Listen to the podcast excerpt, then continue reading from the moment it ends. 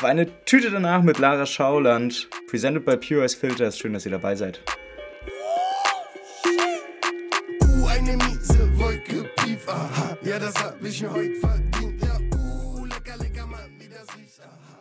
Dann zu Beginn eine kurze Triggerwarnung. Heute reden wir über sexuelle Gewalt nicht nur einfach im Profifußball, sondern auch in den Kurven. Deshalb, wer damit nicht klarkommt, der sollte diese Folge besser nicht hören. Und damit herzlich willkommen, Lara Schauland. Schön, dass du da bist. Hallo. Schön, dass du im Podcast bist. Äh, zu Beginn ganz kurz, wer bist du? Was machst du? Wa warum habe ich dich eingeladen? Ich weiß es selber nicht. Beantworte du mir die Frage. Ähm, genau, äh, ich bin Lara Heil. Ähm, ich studiere Politikwissenschaften im Master, habe vorher Politik und Recht studiert, beschäftige mich jetzt mit dem Schwerpunkt Zivilgesellschaft ähm, und da eben verstärkt mit der Rolle von Fußball, Vereinen, Verbänden ähm, und auch Fans innerhalb der Zivilgesellschaft. Habe über Sexismus im Fußball beziehungsweise bei Profifußballern äh, geschrieben. Genau. Und bin auch sonst sehr interessiert.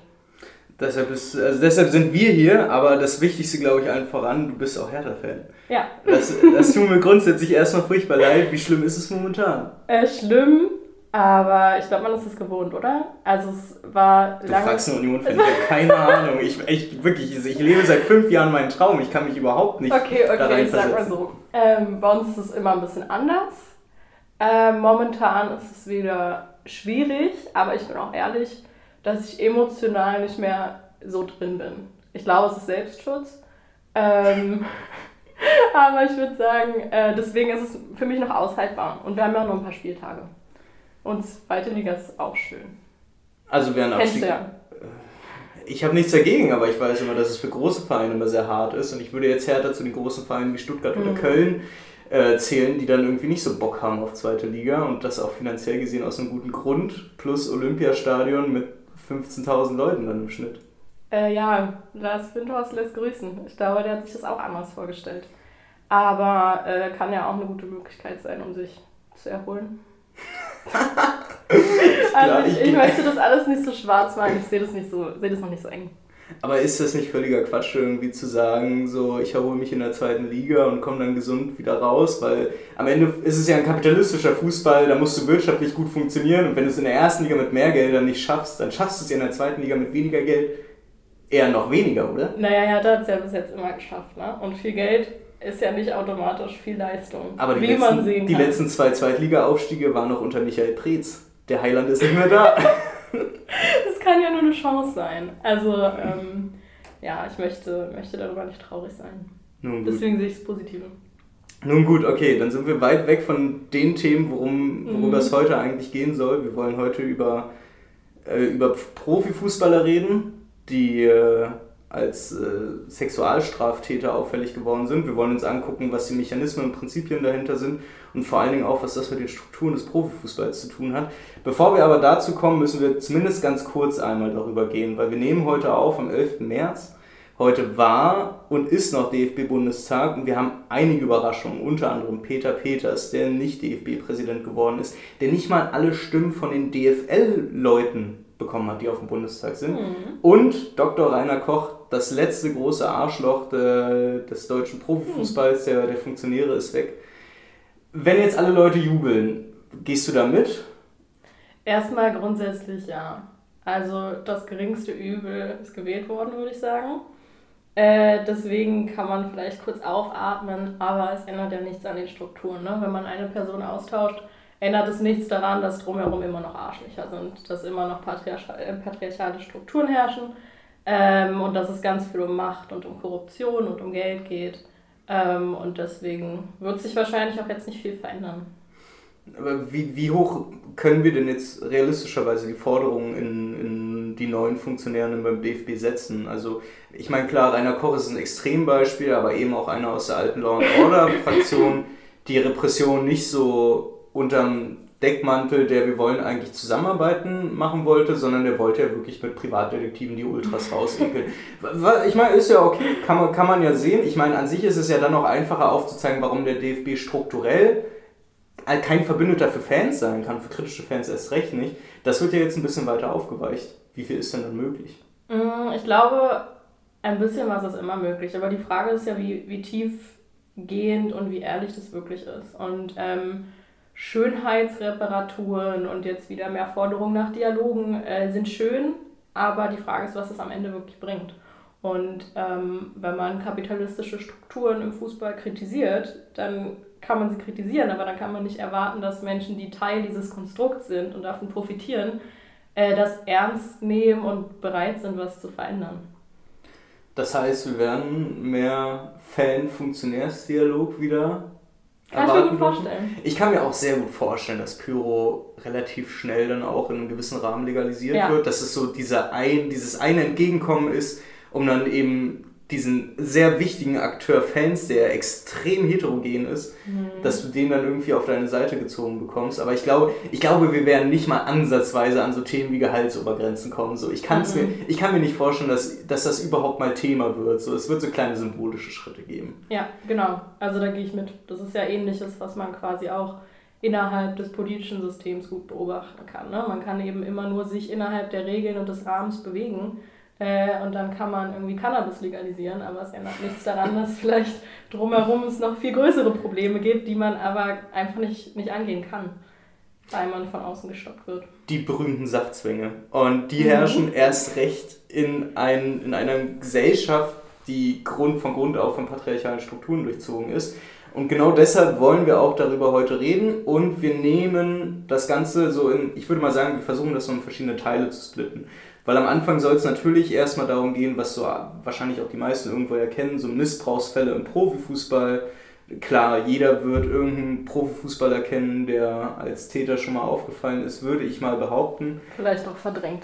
Wahrscheinlich verdrängt, ja. Cristiano Ronaldo spielt ja auch echt einfach tollen Fußball. ähm, und wollen daraus dann so ein bisschen äh, dahin kommen, dass wir darüber reden, was sind denn eigentlich die begünstigenden Mechanismen dahinter, wie haben die Vereine in den letzten zwei Jahrzehnten darauf reagiert, hat sich da irgendwas geändert, wie sehen die Verbandsstrukturen aus, hat sich da überhaupt irgendwas geändert? Ich würde jetzt mal als Spoiler vorangehen und sagen, wahrscheinlich nicht so viel, aber auch das lohnt es sich ja anzugucken. Und dann wollen wir den Sprung rüber machen zu den Fans und uns mal angucken, auch bei den Fans geht ja ein bisschen was ab. Und auch da gab es ja schon in der vierten Staffel hier bei Beyond the Ball eine zweiteilige Serie, die sich genau mit diesen zwei Perspektiven auseinandergesetzt hat. Aber lass uns erstmal zu den Missbrauchsfällen kommen im Profifußball und vor allen Dingen lass uns zu den Tätern kommen. Denn da haben wir drei verschiedene Spieler rausgesucht, die auch zeitlich in so unterschiedliche Epochen der letzten zwei Jahrzehnte reinpassen. Zumindest würde ich das mal sagen. Mhm ich würde vorschlagen, wir fangen einfach beim ersten an und reden ein bisschen drüber. Vielleicht kennt der einen oder die ein oder andere den Chad Evans. Ich persönlich habe von denen nur ganz am Rande mal gehört, dass der mit Erzgebirge Aue mal irgendwann in mhm. Kontakt war. Ne? Kannst du mich kurz mal ins Boot holen? Was hat der gemacht? Was ist da passiert? Ja, ich glaube, das ist eine schwierige Frage, weil ähm, da gibt es wohl zwei Perspektiven. Also Chad Evans soll 2011 eine 19-Jährige vergewaltigt haben in einem Hotelzimmer. Ähm, es ist so, dass ein Kumpel von ihm, der auch Fußball gespielt hat, ähm, diese Frau getroffen hat und sie mit ins Hotel genommen hat, ihn dann angerufen hat, gesagt hat, ich habe ein Mädchen hier. Äh, er kam dazu, hat den beiden beim Sex zugeguckt, ist dann selber Teil des Ganzen geworden äh, und hat da mitgemacht und ähm, hat im Prozess auch äh, gesagt, dass das nichts Außergewöhnliches ist, einen Dreier zu haben in diesen prominenten Kreisen, äh, weil Mädchen sich gerne an sie ranmachen würden, ähm, weil sie eben reich sind. Und, ähm, das, das könnte man auch als die berühmte Drake-Ausrede nehmen, oder? ja, absolut. Äh, also schwierige Nummer. Ähm, genau, und äh, diese Frau ähm, wurde nach, also ihr Name wurde bekannt nachdem äh, dieses Gerichtsverfahren stattfand. Sie musste fünfmal umziehen, sie musste ihren Namen wechseln, weil sie auf Twitter einfach äh, mit Morddrohungen, ähm, ja, sie bekam Morddrohungen, sie, sie äh, wurde massiv äh, eingeschüchtert, beleidigt. Ähm, alles, was eine Frau also zu spüren bekommt, äh, wenn sie, wenn sie ähm, sowas öffentlich macht. Und ähm, genau an dem Abend war sie auch stark alkoholisiert und ähm, konnte sich am nächsten Tag an nichts mehr erinnern, weshalb äh, ein Richter 2012 entschied, dass ähm, sie keine Einwilligung geben konnte und Chad Evans zu fünf Jahren Haft verurteilt hat. Soweit, so gut. ähm, wurde er 2014 aus der Haft entlassen wegen guter Führung und hatte dann eine Freundin mit sehr, sehr reichen Eltern, die sich dafür eingesetzt hat, dass äh, dieses Verfahren nochmal neu aufgerollt wird. Und äh, sie hat 50.000 Pfund geboten an potenzielle Männer, die sagen können, dass sie auch mit ihr Sex hatten und äh, quasi als Zeugen fungieren können. Zufällig haben die sich dann gefunden, ne? mit einer Prämie von 50.000 Pfund. Verrückt. Äh, ja, möchte, möchte ich auch sagen. Äh, und das Verfahren wurde neu aufgerollt und ähm, ja, Schwerpunkt war quasi die Aussage Fuck me harder. Ähm, weil beide Zeugen haben halt gesagt, dass sie im selben Zeitraum mit dieser Frau Sex hatten und sie da gesagt hat, fuck me harder. Und ähm, Evans hat auch gesagt, dass sie das quasi in dieser Nacht gesagt hat und das führte dann dazu, dass er äh, freigesprochen wurde und gesagt wurde, ähm, dass es ja dann eigentlich nicht sein könne, dass sie vergewaltigt wurde. Äh, der Stern hat dazu geschrieben, wäre Evans kein Profi, sondern Metzger oder Autoverkäufer, hätte er vermutlich keine Chance auf eine neue Verhandlung gehabt. Fand ich ganz spannend, weil es natürlich zeigt, ähm, wie einfach es äh, Profis zum Teil haben, aus so einer Nummer wieder rauszukommen. Und ehrlicherweise geht ja der Fall Chad Evans noch deutlich weiter, als man es normalerweise erkennt. Also ich meine, bei Cristiano Ronaldo ist es ja bekannt und ich kann mir sehr gut vorstellen, ich meine, Kobe Bryant hatte das damals ähnlich gemacht, bevor man dann ein langes Gerichtsverfahren hat und sich unangenehmen Fragen stellen muss. Mhm trifft man sich lieber vorab, zahlt eine interessante sechsstellige Summe und hat dann einen Vertrag, ja. wo gesagt wird, du redest bitte nie wieder darüber. Genau, in das dem hat Fall, Ronaldo ja auch gemacht. Genau, in dem Fall haben wir es ja tatsächlich sogar damit zu tun, dass hier jemand anfänglich sogar verurteilt wurde und jetzt so ein bisschen die Frage ist, was würdest du denn jetzt sagen, wie, wie, also wie, wie, wie fällt denn da jetzt eine insgesamte öffentliche Reaktion aus? Weil das, was ich ansonsten auch noch mitbekommen habe, ist ja, dass Chad Evans bis heute auch als Rapist, also als Vergewaltiger dann von gegnerischen Fans empfangen wird. Mhm. Da würde ich ja grundsätzlich schon mal sagen, da ist ja gesellschaftliches Bewusstsein schon mal da. Naja, Beleidigungen von gegnerischen Fans haben häufig wenig mit gesellschaftlichem Bewusstsein zu tun und mehr damit, dass man jemanden beleidigen möchte. Ich glaube, die Tragik dessen, was eine Vergewaltigung bedeutet, ähm, hat da gar keinen Raum. Also wenn er Steuerhinterzieher gewesen wäre, würde man ihn so bezeichnen. Ähm, oder wäre er schwarz, würden Rassisten ihn anders bezeichnen. Ähm, deswegen weiß ich nicht, inwiefern das mit reinspielt. Spannend ist aber tatsächlich, dass er ja nach seiner Haftentlassung ähm, wieder spielen sollte und auch die Vereinigung der Profifußballer in England das befürwortet hat und dann eine Stellungnahme zu rausgegeben hat und dass auch sein vorheriger Verein Sheffield United ihn wieder in den Spielbetrieb mit aufnehmen wollte. Ähm, und dann kam es dazu, dass eine Frau eine Petition ähm, gestartet hat, bei der über 170.000 Unterschriften gesammelt wurden von Menschen, die eben dagegen waren, dass dieser Mensch wieder spielen darf.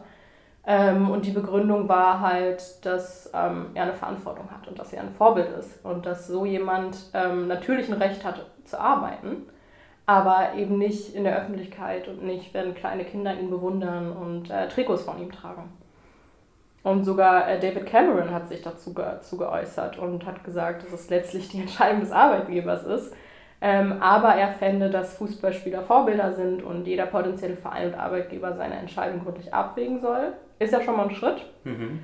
Ähm, Genau, er hat auch wieder einen Verein gefunden. Es gab kurz die Debatte, ob er bei Erzgebirge ausspielen soll, aber auch da gab es von Sponsoren äh, und Fans einen großen Aufschrei, dass das eben nicht passieren soll. Äh, genau, mittlerweile spielt er in der zweiten Liga, in der zweiten englischen Liga bei Preston North End. Und würde wahrscheinlich auch gut Geld verdienen. Ja. Also auch in der zweiten englischen Liga. Aber ich habe geguckt, er hat irgendwie jetzt einen Marktwert von 300.000 oder so. Nun gut, aus dem Riesentalent, äh, das er anfänglich war, ist dann offensichtlich nichts mehr geworden. Ja, und ich glaube, was. bei dem, was vorgefallen ist, kann man nur sagen, Gott sei Dank. Ja. Aber es ist schon spannend, weil wir werden auch gleich noch über jemanden reden, wo es deutliche Parallelen dazu gibt. Also ein Spieler, der in jungen Jahren sehr gehypt wurde und dann auf einmal als Sexualstraftäter auch, auch auffällig wurde. Das ist auch immer sehr schön zu sagen. So, ist so, er ist ja eine Sexualstraftäter von den vielen anderen. Einer, bei dem es, ja, ich weiß nicht, ich glaube, mit so Wörtern wie spannender oder so sollte man hier nicht ankommen, aber jemand, der auf alle Fälle in Deutschland auch für deutlich mehr Aufmerksamkeit gesorgt hat und wo ich glaube, es sich auch nochmal lohnt, ein bisschen länger drüber zu reden, um deutlich zu machen, was daran denn überhaupt eigentlich alles, also wirklich alles problematisch ist, ist ein Innenverteidiger, der im letzten Sommer vom glorreichen FC Bayern in die französische Liga mhm. gewechselt ist, dort läuft es seitdem auch überhaupt nicht. Bei Olympique Lyon sieht es echt katastrophal aus. Und wir, die Rede ist natürlich von Jerome Boateng, der ja, seine damalige Partnerin verprügelt hat. Nicht nur eine, ja. Richtig, nicht nur eine und äh, sich daraus sogar dann sogar ein Suizid dann als Folge dann rauskam. Kannst du noch mal kurz so chronologisch zumindest einmal äh, aufgliedern, was ist denn bei diesem Fall Jerome Boateng alles wichtig zu wissen? Mhm. Also Jerome Boateng wurde 2021 wegen vorsätzlicher Körperverletzung verurteilt zu einer Strafe von knapp 2 Millionen Euro, was allerdings äh, in seiner Gehaltsklasse natürlich weniger als 90 Tagessätze sind und deswegen gilt er nicht als vorbestraft. Er hat seine damalige ähm, Freundin oder Lebensgefährtin ähm, massiv misshandelt, würde ich sagen. Also es wird gesagt, dass er sie geschlagen hat, dass er sie ihr in die Kopfhaut gebissen hat, dass er sie gestoßen hat, dass er sie mit Gegenständen beworfen hat, ähm, dass er sie massiv als Hure, Fotze oder Schlampe beleidigt hat. Ähm, und das hat sie, hat sie eben angezeigt, das ist wohl damals im Urlaub passiert, ähm, hat sich aus einem wo man dazu auch sagen muss, in diesem Urlaub waren die ja nicht zu zweit oder nur mit den Kindern. Die waren mit befreundeten Menschen noch mit ja. dabei und die haben das mitbekommen. Ja, eine Freundin von ihr hat es auch mit ausgesagt. Ähm, und es hat sich wohl, ist wohl eskaliert äh, in einem Streit ums Schummeln beim Spiel. Also, der Klassiker. Ähm, Wer bei Monopoly nicht seine Freundin schlägt, der wäre für den ersten. Ja, der Klassiker für viele, für viele äh, Flinterpersonen, die irgendwie mit häuslicher Gewalt zu kämpfen haben, würde ich sagen. Ähm, Genau, er hat es rechtfertigt mit, äh, seine Freundin sei gestürzt, er hat sie nur wegschieben wollen, äh, sie sei diejenige gewesen, die aggressiv war, die ihn beleidigt hat. Ähm, dann ist eine Lampe runtergefallen und äh, so hat sie sich verletzt. Mhm. Und das ist genau das eine Frau, mit der er auch äh, Kindern hat. Und ähm, das ist der erste Fall und der zweite Fall ist der Fall Kascha Lehnhardt. Das haben vielleicht letztes Jahr viele mitbekommen, vielleicht auch früher schon. Manche kennen sie vielleicht von GNTM. Sie war dort so zu der Zeit, als ich immer GNTM geguckt habe, mit 16, also als sie 16 war. Ähm, genau, und sie, sie wurde dann Influencerin und äh, kam mit Jerome Boateng zusammen.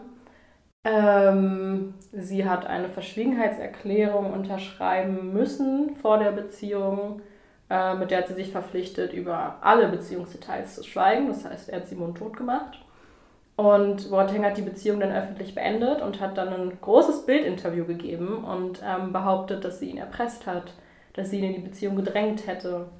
Ähm, und darauf folgte ein massiver Shitstorm von Boateng-Anhängern, von Fußballfans, von Bild-ZeitungsleserInnen, was ja ab und zu auch zusammenhängt. Ähm, genau, und ein paar Tage später hat sie sich in seiner Wohnung das Leben genommen. Und ähm, bis heute ist natürlich unklar, warum und was die Gründe sind, aber ich glaube, für Leute, die die Geschichte hören, ist es relativ eindeutig. Ähm und es ist ja auch interessant, dass genau bei, bei, äh, bei dem Suizid dann sehr häufig die Sprache davon war, zumindest auch als Schlagzeile überall zu lesen, war, die Medien hätten sie dann irgendwo hingedrängt. Ja. Wo ich mich am Ende irgendwie frage, wann haben wir denn die Fähigkeit verlernt, so verschiedene Dinge miteinander zu verbinden und zu denken. Weil das, was hier einerseits passiert, ist, dass, äh, dass man an jemanden herangeraten ist, in eine Beziehung geraten ist, die offensichtlich also so von patriarchaler Gewalt durchzogen war, dass es einfach, also das, das, das, will ich, also das will ich mir selber auch nicht vorstellen müssen. Das muss sehr, sehr unangenehm sein. Dann ist es noch schwieriger, als in einer normalen Beziehung rauszukommen, weil du dann mit jemandem wie Boateng zusammen bist und was macht der Typ als erstes, nachdem er dich nicht nur irgendwie misshandelt hat und Druck aufgebaut hat und dich mundtot gemacht hat, dann geht er auch noch zur Bildzeitung und fängt einfach an, Shitstorm zu zünden in einer Art und Weise, wo man sich halt denken kann, ich weiß nicht genau, wie viele Follower Boateng auf seinen Plattformen hat, aber ich würde mal von einer gemütlichen siebenstelligen Zahl angehen. Und jetzt mal nur kurz runtergerechnet, wenn da 10% dann einfach nur das aufgreifen und da dann irgendwie weiter bis Social Media feuern, das ist, das ist ja eine Lawine, die da ans Rollen kommt. So, da, da steht so fett Patriarchat drauf, das ja. kann man sich ja gar nicht vorstellen. Und dass das dann am Ende wieder zu einer Medien- oder zu, zu etwas gemacht wird, wo gefragt wird, inwieweit tragen die Medien Verantwortung, dass diese Person dann sich suizidiert hat. Mhm. Ja, es ist spannend. Es ist auch spannend, dass man dann quasi den Medien die Schuld gibt, aber Boateng nicht. Also ich bin natürlich auch vorsichtig damit, jemanden äh, die Schuld an einem Suizid zu geben, weil ähm, das in den meisten Fällen irgendwie der, der, der Tatsache nicht gerecht wird, weil es einfach ganz viele Faktoren gibt, die da ineinander spielen. Ähm, aber Boateng hat sich ja bewusst dazu entschieden, dieses äh, Interview zu führen. Er hat sich bewusst dazu entschieden, diesen, diesen Shitstorm, diese Kampagne zu starten, mit dem Wissen, dass ähm, sie mental vielleicht nicht ganz stabil ist, dass es ihr sowieso schon sehr schlecht geht mit der Situation, mit dem Wissen, dass sie einen sechsjährigen Sohn hat.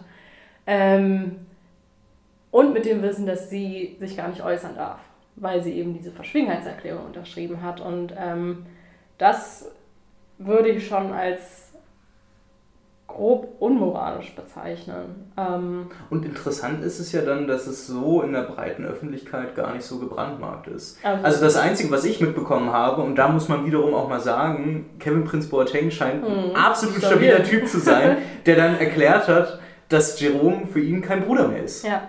Äh, das ist aber auch so das Maximalste, was ich gehört habe, wo ich mir dachte, das ist der Einzige, der es verstanden hat. Ja, ja, ja ist spannend. Also ähm, ich kann natürlich nicht in diese familiären Konstrukte reingucken, aber das fand ich auch ein super Zeichen und ein ganz wichtiges Zeichen. Ähm, dazu kommt, dass Kaschalin hat ihn auch angezeigt hat vor ihrem Tod schon äh, wegen körperlicher äh, Körperverletzung, äh, wegen häuslicher Gewalt. Ähm, und dann aber äh, während des Prozesses gesagt hat, sie wird sich dazu nicht mehr äußern, deswegen wurde das Verfahren eingestellt. Ähm, woher da der Druck kam, kann man natürlich auch bemutmaßen. Aber das Verfahren läuft jetzt wieder. Seit ihrem Tod gab es wohl neue Details, die dafür gesorgt haben, dass jetzt weiterhin gegen äh, Jerome Boateng ermittelt wird. Was ja schon mal ein gutes Zeichen ist. Und ich glaube, was bei dem Fall Boateng auch sehr interessant ist, zu sehen, dass wir es zwar auf der einen Seite am Ende immer mit Individuen zu tun haben, die dann handeln und wir das moralisch dann dementsprechend auch verurteilen können, es aber auch ganz offensichtlich ist, dass wir es hier ähm, auch mit einer strukturellen Ebene zu tun haben. Denn Boateng ist möglicherweise jetzt nicht vorbestraft, er ist aber verurteilt worden. Wir haben zwei voneinander unabhängige Geschichten über häusliche Gewalt und wir haben trotzdem einen Spieler, der bei Bayern dafür, also der ist nie entlassen worden. Ja. Obwohl ich sagen würde, ja, wer weiß, wie juristisch sowas dann wieder rumgeziehbar ist, ob man dann schon sagen kann, dass man den Vertrag dann einseitig auflöst. Aber es spricht ja auch Bände, dass dann mit Olympique Lyon dann auch ein Verein, der, sagen wir mal, noch ein gewisses äh, Maß an, an Geld zahlen kann, dann eben da auch ankommt. Und man da auch wie bei anderen großen Fußballspielern eben die gleiche Tendenz sieht, dass es da eben sehr, sehr viele, auch größtenteils minderjährige Fans gibt, die die Tragweite des Problems offensichtlich nicht begreifen, was auch nicht schlimm ist. Ich mache keinen 13- oder 14-Jährigen dafür verantwortlich, dass er nicht versteht, was gemeint ist mit patriarchalen Strukturen und wie sich diese, diese männliche Dominanz durchzieht und wie das alles miteinander zusammenhängt, das, das möchte ich ja den einzelnen Kindern und Jugendlichen und auch jungen Erwachsenen nicht zum Vorwurf machen, weil Woher auch? Aber es erklärt ihn ja auch keiner. Ne? Also wenn jetzt Vereine, wenn, wenn Bayern München gesagt hätte, okay, das ist ein Verhalten, das tolerieren wir nicht, ähm, wir akzeptieren es nicht, wir finden es nicht in Ordnung. Auch wenn man einen Vertrag vielleicht nicht kündigen kann, kann man dafür sorgen, eine Atmosphäre zu schaffen, in der Jerome Boateng nicht mehr dort arbeiten möchte. No. Ähm, und genauso hätten das sein, seine Mitspieler auch tun können. Ähm, und Gab es irgendwas von irgendeinem Mitspieler? Gab es äh, bei Lyon jetzt irgendjemanden, der gesagt hat, ja, nee, sorry Leute, mit einem, also, einem Frauenschläger will ich nicht zusammenspielen? nee, also ich ähm, habe natürlich auch nicht alles auf dem Schirm, aber meines Wissens nach gab es nichts. Also ich glaube, es gab nicht mal Sponsoren, die sich da von ihm abgewandt haben. Ähm, ja. Was interessant ist, wenn wir zum nächsten Spieler kommen, wo es eine, also wirklich ganz andere äh, Reaktionswelle gab und man sich mhm. dann schon fragen muss, wo ist denn hier eigentlich der Unterschied? Ist der Unterschied in der Dokumentation und reicht das aus, um die beiden Menschen völlig anders zu bewerten, obwohl sie in den gleichen Strukturen als Täter funktioniert haben? Die Rede ist natürlich von Mason Greenwood, äh, einem jetzt ehemaligen großen Fußballtalent bei Manchester United, der vor wenigen Monaten erst, äh, was rede ich, wenige Monate? Februar. Ja, Februar, also ja, es ist ein Monat her, dass er, dass er festgenommen wurde. Äh, mal ganz kurz zum Aufrollen. Ganz grundsätzlich, der Junge scheint seine Freundin ja. geschlagen zu haben. Und vergewaltigt. Und vergewaltigt. Äh, sie hat das dann bei Instagram geleakt, wie man das irgendwie heutzutage so macht und wie es irgendwie auch am besten ist, wo man auch ganz wunderbar sehen kann, dass soziale Netzwerke dann da eben trotzdem auch noch die Möglichkeit geben, Mhm. da Öffentlichkeit zu schaffen, wenn Genau. es die Polizei, die Medien, die Strukturen drumherum äh, nicht machen. Genau. Willst du noch mal kurz nach äh, rekonstruieren, was da, die, da rund um Greenwood passiert ist? Hm, Also vieles noch gar nicht wirklich klar. Ähm, er steht unter Verdacht, seine Freundin verletzt und vergewaltigt zu haben. Äh, er wurde festgenommen, wurde dann gegen Kaution aber relativ schnell wieder freigelassen. Äh, dementsprechend können wir jetzt nur von einem mutmaßlichen Täter sprechen, weil ähm, natürlich noch unklar ist, ob das tatsächlich passiert ist. Seine Freundin hat Videos und nee, ein Video und Fotos ähm, auf Instagram veröffentlicht, in denen sie von der Gewalt berichtet, ähm, in der sie blutet, in der sie Hämatome an Armen und Beinen hat. Äh, und hat auch eine Sprachnachricht veröffentlicht, in der Greenwood sie bedroht haben soll. Ähm, und spannend ist natürlich, dass er innerhalb weniger Monate der zweite Premier League-Profi ist, äh, der in den, unter den Verdacht gerät, äh, eine Frau vergewaltigt zu haben, weil äh, Benjamin Mendy das ja auch widerfahren ist vor kurzem. Und der auch nicht gerade ein Unbekannter ist Nee. als äh, Außenverteidiger bei Man City und da er eigentlich auch eine tragende Rolle gespielt hat. Jetzt wäre noch meine Frage an dich, und ich frage mal so ganz, ganz naiv und dumm, ähm, wo soll denn der Unterschied zwischen Boateng und Greenwood liegen, dass Greenwood, mh, dass sich alle großen Sponsoren von ihm getrennt haben, dass sich Ralf Rangnick äh, im Namen von Menu davon Mhm. distanziert hat, auch mit so einer komisch dummen Aussage mit, wir distanzieren uns von jeglicher Gewalt, Ja. wo, wo man sich denkt, äh, offensichtlich nichts verstanden. keinerlei Gewalt. Richtig, ja. nichts verstanden und trotzdem in dem einen Fall dann richtig reagiert. Ja, nee, ich glaube, dass ähm, erstmal es gibt natürlich einen Unterschied zwischen häuslicher Gewalt und Vergewaltigung. Und ähm, häuslicher Gewalt, häusliche Gewalt findet mittlerweile im Diskurs immer noch viel, viel stärker im Privaten statt, als Vergewaltigung tut, weil ähm, häusliche Gewalt passiert zu Hause ähm, und ähm, wird vom Partner ausgeübt und ähm, dann gibt es eine Frau, die ihn vorher provoziert hat und ähm, es gibt so ganz bestimmte Narrative und das ist immer noch irgendetwas, was, was so hinter verschlossenen Vorhängen äh, in der Privatsphäre ist. Und Vergewaltigung ist mittlerweile glücklicherweise ein Thema geworden, ähm, was viel öffentlicher ausgehandelt wird, auch wenn die meisten Frauen von ihren Partnern vergewaltigt werden. Ähm, ist dieses Grundnarrativ von Vergewaltigung irgendwie ein fremder Mann draußen zieht einen in den Busch. Ähm, und das führt dazu, dass, glaube ich, der Diskurs zumindest offener geführt wird und dass es auch ähm, eher verurteilt wird. Ähm, und dazu kommt natürlich irgendwie so ein bisschen die Tatsache, dass es medial anders äh, vermittelt wurde. Ähm, ja, ich würde das so als die ausschlaggebenden Punkte irgendwie sehen. Wenn ich jetzt mal kurz eingrätschen könnte, ist das, dann bedeutet das ja grundsätzlich einfach bloß, dass ein, ein falsches Framing Hm. des Begriffs Vergewaltigung, wo alle fälschlicherweise eben an die dunkle Szene im Wald Mhm. denken, obwohl 90% der Vergewaltigungen in, in einem geschützten Raum Ja. mit Leuten stattfindet, die man eigentlich kennt Ja. und damit eigentlich gar nicht so weit entfernt ist von häuslicher Gewalt. Und Absolut nicht. Folgen das sind fließ, fließende Übergänge eigentlich sind Absolut. dass wir, also dass momentan die, diese vermeintliche, dieses, diese vermeintliche MeToo-Bewegung im Sinne von, dass sie, dass sie die zumindest westliche Gesellschaften so ansteckt, dass sie behaupten, dass sie sich da reflektieren können und dass sie verstehen, was jetzt schlecht ist und was nicht und dass sie sexuelle Gewalt identifizieren können.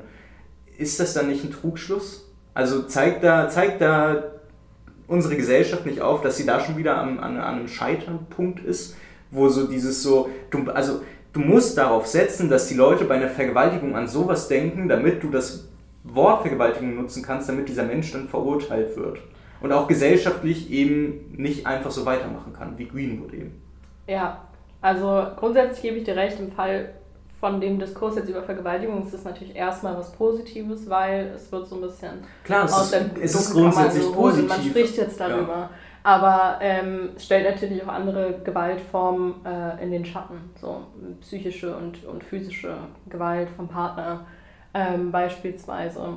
Aber ich glaube auch, dass das ein Prozess ist, den wir einfach weiter irgendwie vorantragen müssen, damit eben auch häusliche Gewalt ähm, als gesellschaftliches Problem erkannt wird und eben nicht nur, es ist jetzt hier der individuelle Täter und der hat irgendeine schwierige Kindheit gehabt und deswegen äh, schlägt er jetzt seine Freundin Und so ist das ja halt grundsätzlich einfach nicht. Also, also es wirkt auch grundsätzlich hier so, als wenn die rechtliche Trennung, die ja zwingend erforderlich ist von ja. Gericht, dass man da unterscheidet zwischen Vergewaltigung und häuslicher Gewalt, das ist mir bewusst, aber ich glaube, dass diese rechtliche Trennung momentan auch noch in einem gesellschaftlichen Raum stattfindet und man die Augen davor verschließt, dass am Ende häusliche Gewalt und Vergewaltigung in einem zu 90 Prozent eben häuslichen Kontext, ja. am Ende auf die gleiche Ursache zurückgeht, nämlich patriarchale Gewalt, wo Ach. der Mann eben als, als führende, führende Person in einem Haushalt eben genauso agieren darf und das eben auch im privaten Umfeld natürlich größtenteils eben so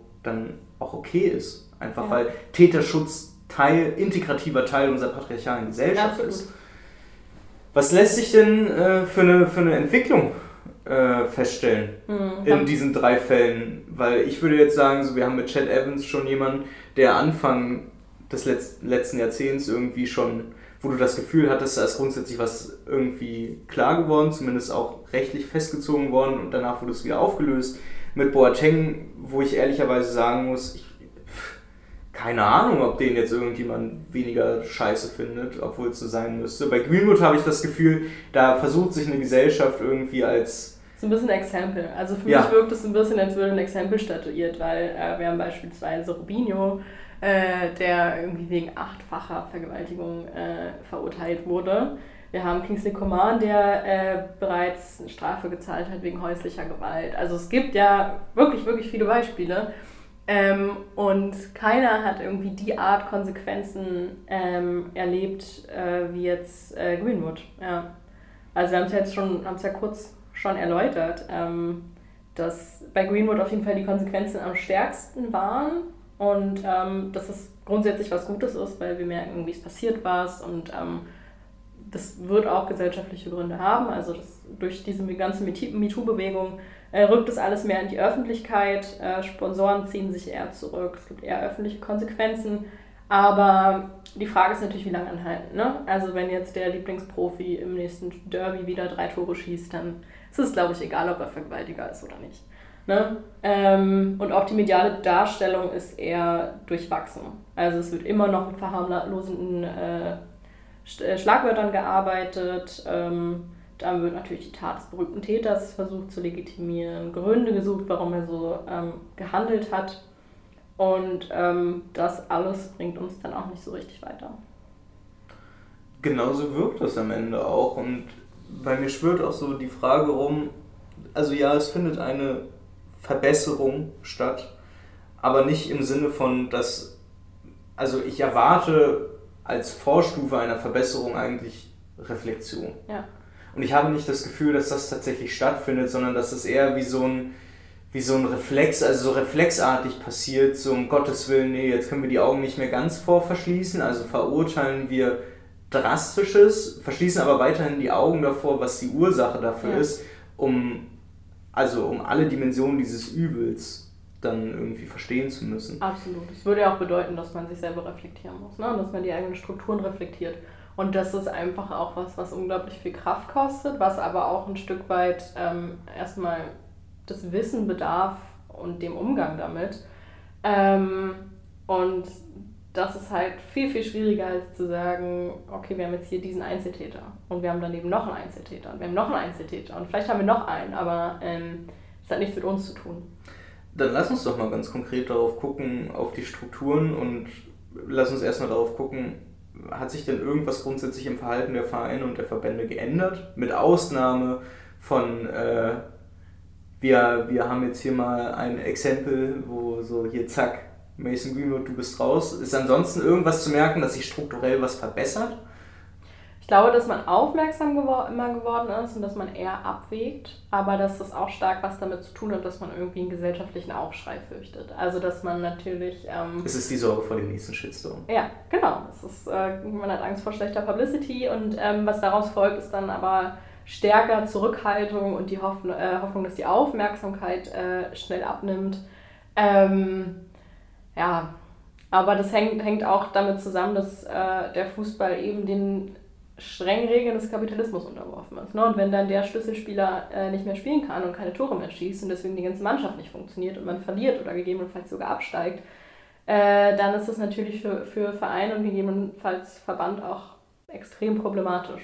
Ähm, deswegen ist natürlich das Canceln von Spielern, so gut es moralisch ist, äh, wirtschaftlich für die Vereine natürlich auch schwierig.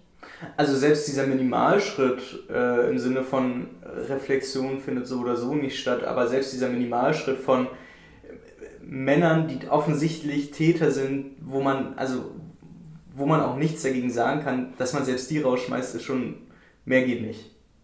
Mhm. Ist denn irgendwie, ich, also ich frage mich so ein bisschen, wir sehen, dass die Vereine sehr selten Konsequenzen ziehen und wenn dann, dann ne, eben diese Einzelfälle, die raussortiert werden.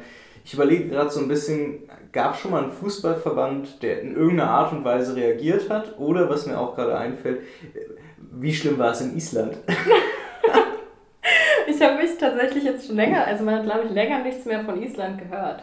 Ähm, aber auch da war der Umgang damit ja eher fragwürdig. Kannst du mich nochmal kurz mitnehmen? Äh, äh, oder genau, auch die, die Leute die, zum, zum Hören nochmal kurz mitnehmen. Ich, Was ich war in Island? Ich, ich krieg's jetzt noch ganz zusammen. Gegebenenfalls musst du googeln. Also, ähm, die, ein Großteil der isländischen Nationalmannschaft wurde beschuldigt, eine Frau oder mehrere Frauen ähm, bedrängt und ich glaube sogar vergewaltigt zu haben. Ähm, genau, und das wurde dann letztes Jahr so zwei Tage lang ungefähr medial verfolgt. Und es hat sich auch der isländische äh, Fußballverband dazu geäußert. Ähm, ich erinnere mich nicht mehr konkret an die Konsequenzen, aber ich glaube, so groß waren sie nicht. Ähm, ich glaube, einzelne Leute sind zurückgetreten, sowohl ah, ja, aus der genau, Nationalmannschaft genau. wie auch auf Funktionärsebene. Ja, ja, genau. Einzelne Leute, aber auch zurückgetreten. Ne? Ja, ja. Also ja. Ab einem der gesichtswahrende Schritt. Ab einem gewissen Gehalts, äh, ab einem gewissen Jahresgehalt tritt man zurück und wird nicht gekündigt. Ja, es ist wild. Äh, nee, im Fußball haben wir das nicht, aber in der NFL. Ähm, dort gibt es Strafen für häusliche Gewalt äh, oder Spielstrafen sogar. Und ähm, ja, im Baseball gibt es das tatsächlich auch. Also die sind da schon wesentlich weiter, muss man sagen. Es musste auch erst massiver Druck ausgeübt werden. Ähm, aber mittlerweile gibt es halt so Spielsperren, ähm, Suspendierungen und das ist tatsächlich sogar feste Regel. Ja. Aber auch da gibt es einiges an Kontroverse und das kann ich auch sehr gut nachvollziehen. Die NFL ist beispielsweise ja nicht drumherum gekommen, reagieren zu müssen, was das mhm. Thema häusliche Gewalt angeht. Also wer ihn noch kennt, äh, den ehemaligen Elite Running Back Adrian Peterson, der war bei Madden 15 sogar auf dem Cover, der hat sein Kind zweimal nachweislich verprügelt und ist erst dann für ein Jahr gesperrt worden. Es gibt Leute wie Tyreek Hill, der nachweislich äh, nicht nur seine damalige Freundin schwangere Freundin verprügelt hat, sondern dann auch noch das gemeinsame Kind später, dem den Arm gebrochen hat, wo selbst die NFL, also Tyreek Hill ist selber dann freigesprochen worden aus Mangel an Beweisen, weil nicht klar war, was er oder seine Freundin, so, der dann äh, den Kindesarm gebrochen hat. Aber die NFL dann auch schon in einem eigenen Untersuchungsbericht dann zum Schluss gekommen ist, irgendwas muss er ja gemacht haben, aber wir können, wir können ihm nichts anhängen, haben ihn aber trotzdem für ein paar Spiele gesperrt.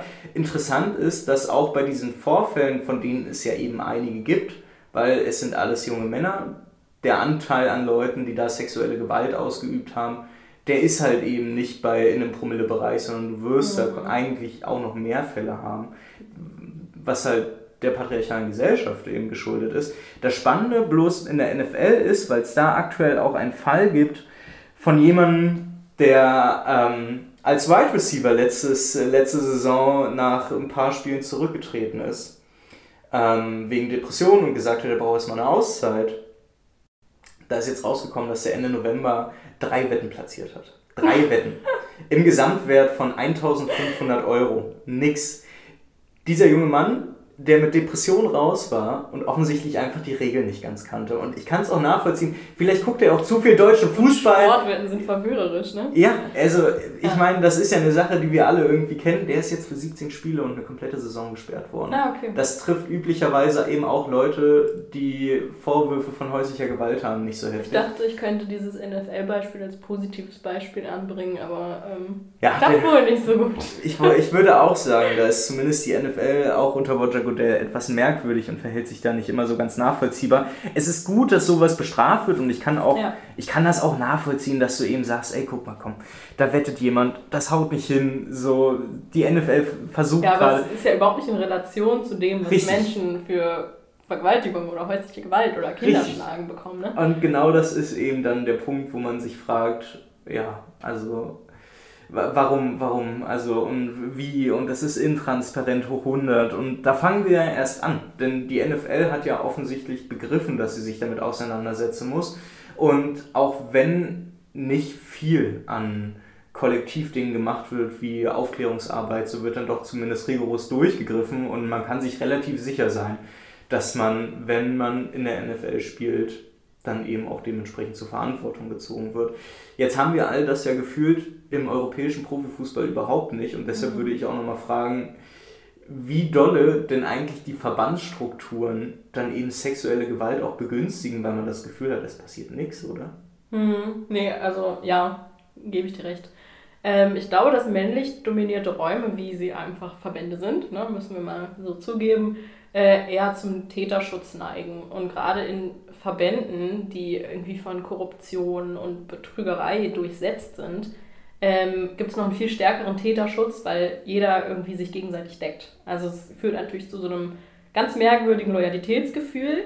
Ähm, und führt dann aber im Gegenzug auch dazu, dass man sich, dass man sich natürlich gegenseitig schützt, unabhängig von der eigenen moralischen Einstellung. Ne? Weil wenn ich jetzt äh, sage, ich finde es scheiße, dass du deine Freundin vergewaltigt hast, dann kannst du sagen, ja, okay, ich finde es scheiße, dass du irgendwie Geld aus Katar angenommen hast oder so. Also, ne?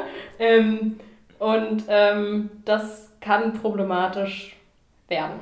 Und ähm, dazu kommt natürlich, dass gerade in so einen männlich dominierten Bereichen auch immer ähm, erstmal angenommen wird, dass Frauen ja lügen würden. Also dass man sich gegenseitig in seiner sexistischen, antifeministischen Einstellung bestärkt und dann irgendwie ähm, auch immer diese crazy Ex-Girlfriend, dieses Narrativ rausgeholt wird. Ähm, und das passiert und funktioniert in männlich dominierten Räumen natürlich viel besser. Und ähm, dazu kommt, dass man sich natürlich gegenseitig in Schutz nimmt, dass man sich auch zum Teil beraten kann, wenn man ähnliche Erfahrungen gemacht hat. Dass man versucht, die Dinge klein zu reden, dass man seinen Einfluss medial nutzen kann, um eben den Täter zu schützen. Ähm, oder man ignoriert Tatsachen einfach. Das ist auch was, was Vereine und Verbände sehr gut können. Wir ignorieren so lange, bis keiner mehr darüber spricht. Ähm, ja, Männer schützen halt Männer. Also ähm, das ist, glaube ich, so die Grundannahme, die man treffen kann.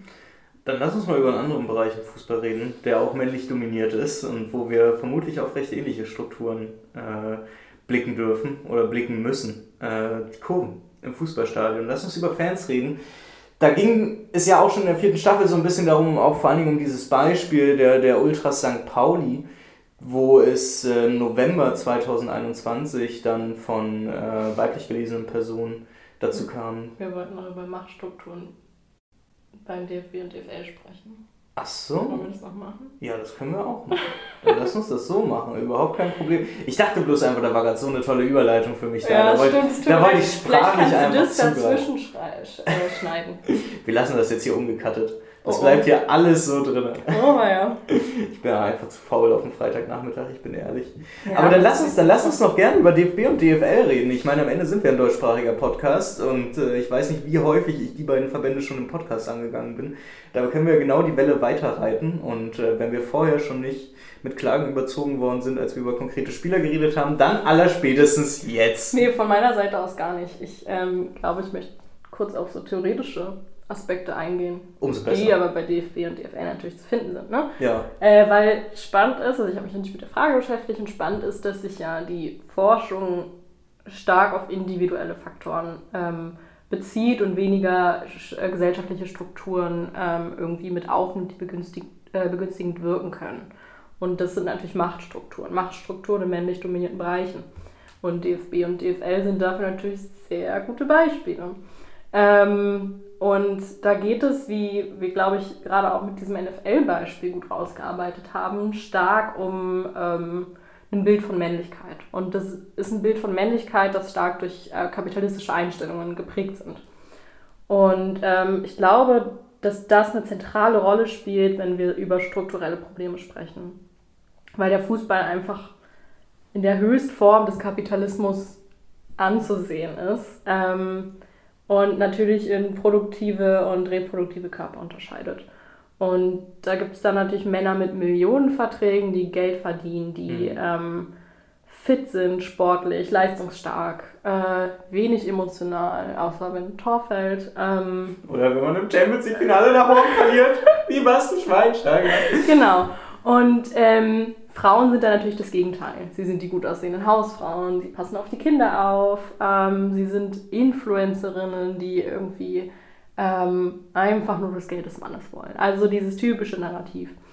Ähm, und ähm, Männer werden natürlich auch darauf beschränkt, äh, dass sie eben, sie werden auf ihre Körperlichkeit beschränkt. Und ähm, wenn man sich dann anguckt, dass Männer sexuelle Gewalt ähm, begehen, wenn sie ihr eigenes unsicheres Männlichkeitsbild ähm, mit Aggressivität kompensieren müssen, ähm, passt das ganz gut da rein. Also ähm, ihnen wird Männlichkeit gepredigt, sie müssen männlich sein, sie müssen, ähm, sie werden auf Schritt und Tritt überwacht. Ähm, und wenn, wenn da irgendwas nicht stimmt oder wenn man mit sich selber hadert, dann äh, versucht man das mit, mit Aggressivität zu kompensieren.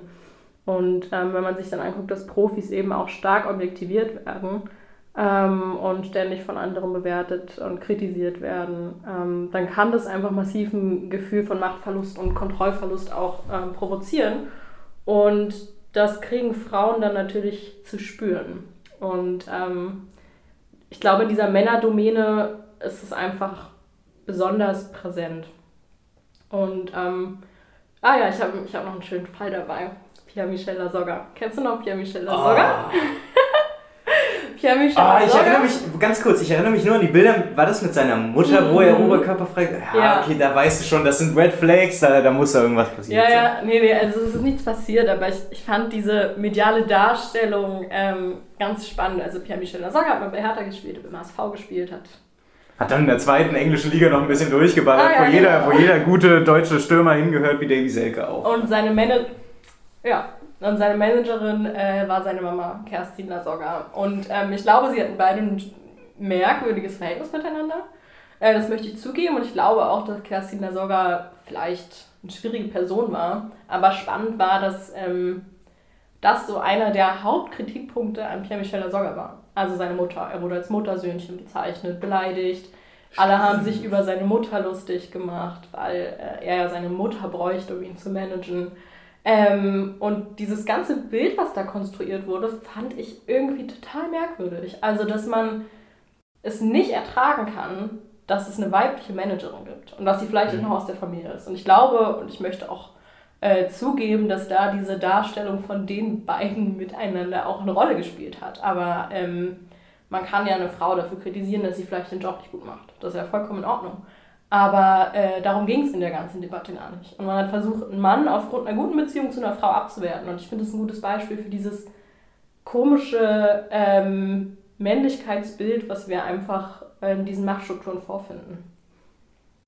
Da stimme ich dir vollkommen zu. Ich muss auch ehrlich sagen, ich, ich glaube, das war noch so ein jugendlich dummer Blick, den ich damals darauf hatte. Also ja, ich, ich fand Lasogga bei Hertha auch super uninteressant. Dann ist er zum HSV gegangen. Gut, HSV war halt so die alte Bundesliga-Liebe bei mir. Oh. Aber da fand ich ihn auch irgendwie, ja, ich meine, er hat die eine Saison, glaube ich, elf Tore, hat dann auch mhm. weg. Und irgendwie, ich weiß, dass man, ja, aber ich meine, das stimmt schon. Das ist eine sehr gute Perspektive. So. Ich, es war verrückt. Es ist mir auch erst hinterher aufgefallen. Ne? Währenddessen, keine Ahnung, wie war ich da? 14 oder so. ich das da sieht man dann, dass unsere Reflexionsfähigkeit in dem Alter noch etwas eingeschränkt war. Ich würde naja, behaupten, da war ich noch... Menschen im Fußballkontext, glaube ich, sowieso. Und ähm, ja. von Menschen in dem Alter halt zusätzlich auch. Ne? Also es bedingt sich ja gegenseitig. Und wenn alle Definitiv. in der Kurve irgendwie das sagen und die Mutter niedermachen, dann denkt man das halt auch. War das damals so, ja? Ja. Also nicht bei, also naja, schon bei Hertha, aber natürlich auch von Außenstehenden. Also Pierre-Michel Sogger wurde ja massiv angefeindet von außen. Ähm, und dieses Grundnarrativ vom Muttersöhnchen äh, und na, deine Mutter die schlecht beraten mhm. und so ähm, hielt sich halt. Aber man muss natürlich sagen, diese ominöse Foto hat auch mit reingespielt. Ja. Ich glaube, das werde ich mal morgen direkt. Äh, ich gehe morgen zur Union gegen Stuttgart. Gegen die Studis. ich, ich glaube auch, ich werde ich werd mal morgen ein paar Leute einfach mal so random an der Abseitsfalle äh, Kennst anquatschen. Kennst du sogar? Hey, kennst du, hast du, mal, hast du mal was von einem guten Stürmer gehört? Er hat mal beim HSV elf Buden gemacht. Ja.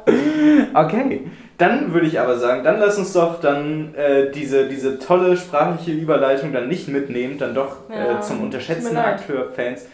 Ja, es war, es war ja inhaltlich ein Top-Teil, so ich ärgere mich ehrlicherweise, dass ich da selber nicht mehr dran gedacht habe. Aber das ist ja nicht schlimm, weil wir sind ja auch erst mit der ersten Hälfte fertig und Ja. äh, dann lass uns doch über die Fans reden. Und Ja.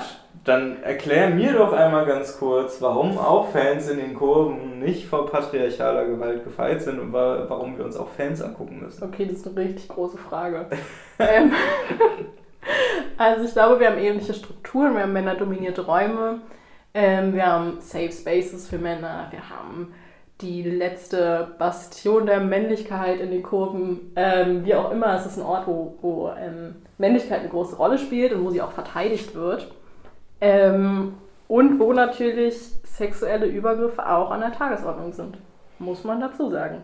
Das sollte man nicht vergessen und ich hatte ja auch schon in der fünften Folge der vierten Staffel davon gesprochen, dass ja da die Ultra St. Pauli da erst eben im November letzten Jahres einen Vorfall hatten oder mehr, von mehreren Vorfällen dann bericht, Vorfällen berichtet wurde und äh, das eigentlich relativ gut dazu einlädt, dann auch sich mal konkret damit auseinanderzusetzen, weil ich glaube, dass es, ich bin mir nicht sicher, wie viele Fußballfans sich dessen bewusst sind, aber vor allen Dingen eben Fußballfans, die einen Verein sehr, sehr oft begleiten, werden da eigentlich nicht drum rumkommen. Also wer einmal in einem Sonderzug saß, bei einer Auswärtsfahrt. Ja. der, der wird wissen, wovon ich rede. So. Also das ist völlig absurd, was da passiert. Ja. Auch, also was für, was für klischee-mäßige Geschlechterrollenbilder da stattfinden und wie die ausgelebt werden. Bei Union gab es mal vor, lass das drei oder vier Jahre her sein, ähm, da hat eine weiblich gelesene Person dann auch freiwillig oder nicht, ich gehe mal davon aus, dass es irgendwie... Ah, das Bild mit dem Penis im Handmund, ne? Richtig, Mhm, genau, ja. Das, äh, das äh, fiel mir dazu ein. Oder auch die, ja, leider Gottes sehr berühmte Geschichte Vergewaltigung in Gladbach. in Gladbach, genau. Willst, willst du noch mal kurz aufrollen, was da kurz passiert ist? Oder willst du es Ja. kurz Wollen wir zusammenfassen? darüber sprechen? Ja, kann man machen. Ich weiß es nicht, aber es, Ähm. es, es passt sehr gut rein, um mal kurz ein Bild darüber zu bekommen. Das ja, jetzt es ist halt, es ist halt ähm, ein extrem unrepräsentatives Beispiel, würde ich sagen. Also hoffe ich, dass es so ist. Ne? Mhm. Also, dass Vergewaltigungen jetzt nicht immer im Sonderzug passieren. Ähm, genau, aber in Gladbach beim Spiel Gladbach gegen Bayern? Weiß nicht genau. Auf jeden Fall, ich habe es gestern noch mal gelesen, äh, wurde im Sonderzug eine Frau vergewaltigt. Ich glaube, sie war 19. Ähm, und der Täter wurde auch vor Gericht gebracht. Ähm, und das war so, glaube ich, das erste Mal, dass da prominent tatsächlich ähm, drüber gesprochen wurde und dass die Medien darüber geschrieben haben und dass man angefangen hat, sich damit auseinanderzusetzen, was es für Frauen bedeutet, eben in diesen Räumen stattzufinden ähm, und welche Gefahren damit einhergehen. Und ähm, das war 2018 meines Wissens nach. Ich glaube, also natürlich ist das Problem, gibt es schon viel, viel länger. Man hätte schon viel, viel früher darüber sprechen müssen. Aber das war so, ich glaube, ein Startpunkt für ein paar gute Entwicklungen. Wahrscheinlich am Ende so ein bisschen wie eben bei, bei den Profifußballern, die Täter sind, dass du am Ende, und so eklig es klingt, aber eben einen so offensichtlichen Vorfall brauchst, dass du die mediale Öffentlichkeit darauf einmal bekommst und die Leute auf, sich auf einmal eben damit auseinandersetzen müssen. So, guck mal, ich gehe seit 20 Jahren irgendwie zu meinem Lieblingsfußballverein um die Ecke und äh, irgendwie scheint es auch zumindest aus, aus meiner männlich dominanten Perspektive auch so zu sein, man ignoriert das. Ja. Also ich, ich glaube auch, dass ich vor ein paar Wochen erst mit meiner Freundin irgendwie in eine Diskussion geraten bin, weil es um die Frage ging, wie viele weiblich gelesene Personen eigentlich überhaupt im Stadion sind. Ich glaube mittlerweile tatsächlich schätzt man 30 Prozent. Genau, 30 bis 35 Prozent Äh, hatte ich dann ja. auch gefunden, war dann im Kopf aber auch so, das schwankte dann so zwischen, ja, ja, nee, Fußball ist doch toll, das ist der letzte gesellschaftliche Melting Pot und das muss man hochhalten, ja, 50 Prozent und so, was natürlich völliger Quatsch ist.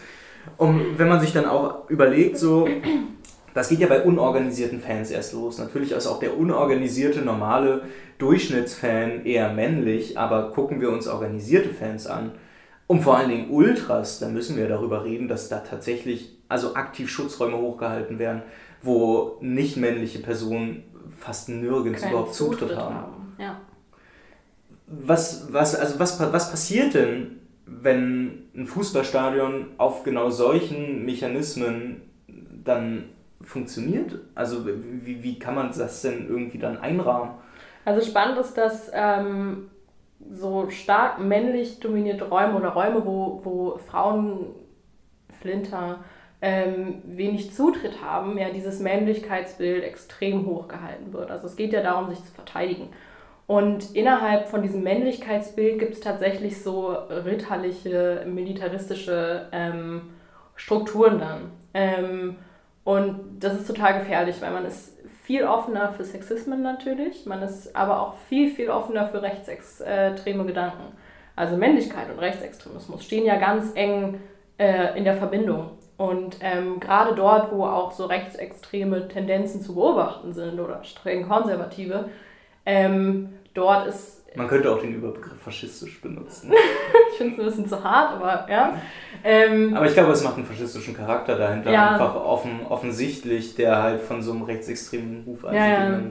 Dort ist es für Frauen noch viel schwieriger, weil wir haben ja Fanszenen, wo Frauen durchaus auch versuchen, die Räume zu betreten und, und da zu sein. Das ist auf St. Pauli natürlich das berühmteste Beispiel, aber auch Bayern München, äh, Bremen, Mainz oder Heidenheim. Heidenheim hat eine weibliche Ultragruppe. Ähm, da sind es Frauen, die sich das quasi erkämpfen, aber da sind es auch Strukturen, die das zulassen. Ähm, und dort haben wir natürlich viel, viel weniger irgendwie so rechtsextreme Tendenzen äh, zu beobachten. Und es sind natürlich grundsätzlich auch eher linke Szenen. Das, das äh, wäre jetzt auch bei mir irgendwie so ein bisschen die Frage, weil ich auch nicht das Gefühl habe, und ich meine, da sind wir jetzt auch an dem Punkt, wo ich ja auch in der fünften Folge in der vierten Staffel war, dieses, äh, selbst bei den Ultras St. Pauli funktioniert das. Selbst die haben ihre Kurve nicht mal ansatzweise so im Griff, mhm. dass wir darüber reden, dass sowas nicht passiert. Und wir wissen es ja mittlerweile auch, es gibt Gott sei Dank ein linkes äh, Szene-MeToo. Ja. Wir wissen, dass das vor allen Dingen auch in so vermeintlich linken und aufgeklärten Räumen passiert. Jetzt ist aber eben genau das Problem, dass ausgerechnet die linken Fankurven ja eigentlich die sind, wo du sagst, das sind vor allen Dingen im Hinblick auf patriarchale Gewalt und Geschlechtergleichheit eben eigentlich die Vorreiter, wo du hoffen musst, dass da noch deutlich mehr passiert. Weil die übliche Kurve ist ja eben nicht so, dass Frauen oder Flinterpersonen insgesamt grundsätzlich erstmal dahin gehören, sondern dass da eigentlich eben auch Strukturen dahinter stehen, die sowas ja eigentlich sogar verhindern. Wenn wir uns ganz normale Ultragruppierungen angucken, dann funktionieren die eben ganz klar über. Und das meine ich gar nicht despektierlich. Ich glaube, ich, meine, ich meine dieses Ganze mit dem Faschismus eher, mhm. dass, dass faschistische Einstellungen überall, selbst in der liberalen Demokratie, in unseren Grundeinstellungen, mhm. überall noch mit rumwabern. Mhm. Und das, das ist ein Problem, das die linke Szene mit vielen, vielen Ultragruppierungen teilt, weil dieser Gewaltaspekt immer da ist. Und der ist bei, bei, bei Ultragruppierungen im Sinne von, wir müssen eine andere Gruppe irgendwie, wir müssen der aufs Maul hauen. Es geht um Macht und es geht um Gewalt und das hat ganz viel mit genau. Männlichkeit zu tun. Und genau, das ist es halt. Wir reden über. nicht so stark, ne? Genau, wir können jetzt nicht erste Reihe auf dem Acker laufen. Ähm, ja. Und damit erfolgt eben so ein Teilausschluss. Also ähm, je nachdem, wie man natürlich Ultra versteht, ist da mehr oder weniger Gewalt dabei. Ähm, aber so diese Grundnarrative sind ja irgendwie, ja, ach, es ist für Frauen zu gefährlich. Ähm, oder, na, die können sich ja auch nicht richtig prügeln. Ähm, spannend ist auch dieses ständige, was ich ganz oft gehört habe, äh, Frauen bringen Unruhe rein. Also, ähm, das ist, das ist, was ich mit militaristischen Strukturen meine, mhm. weil im, im, äh, bei der Bundeswehr zum Beispiel gibt es einen Straftatbestand, wenn ähm, ein Kamerad mit der, Ex, äh, mit der Freundin eines anderen Kamerades, äh, Kameraden schläft unabhängig davon, wo das passiert, also in der Freizeit. Hm. Ähm, und natürlich ist es moralisch, ähm, kann man sich darüber streiten. Ne? Vielleicht, also es ist vielleicht scheiße.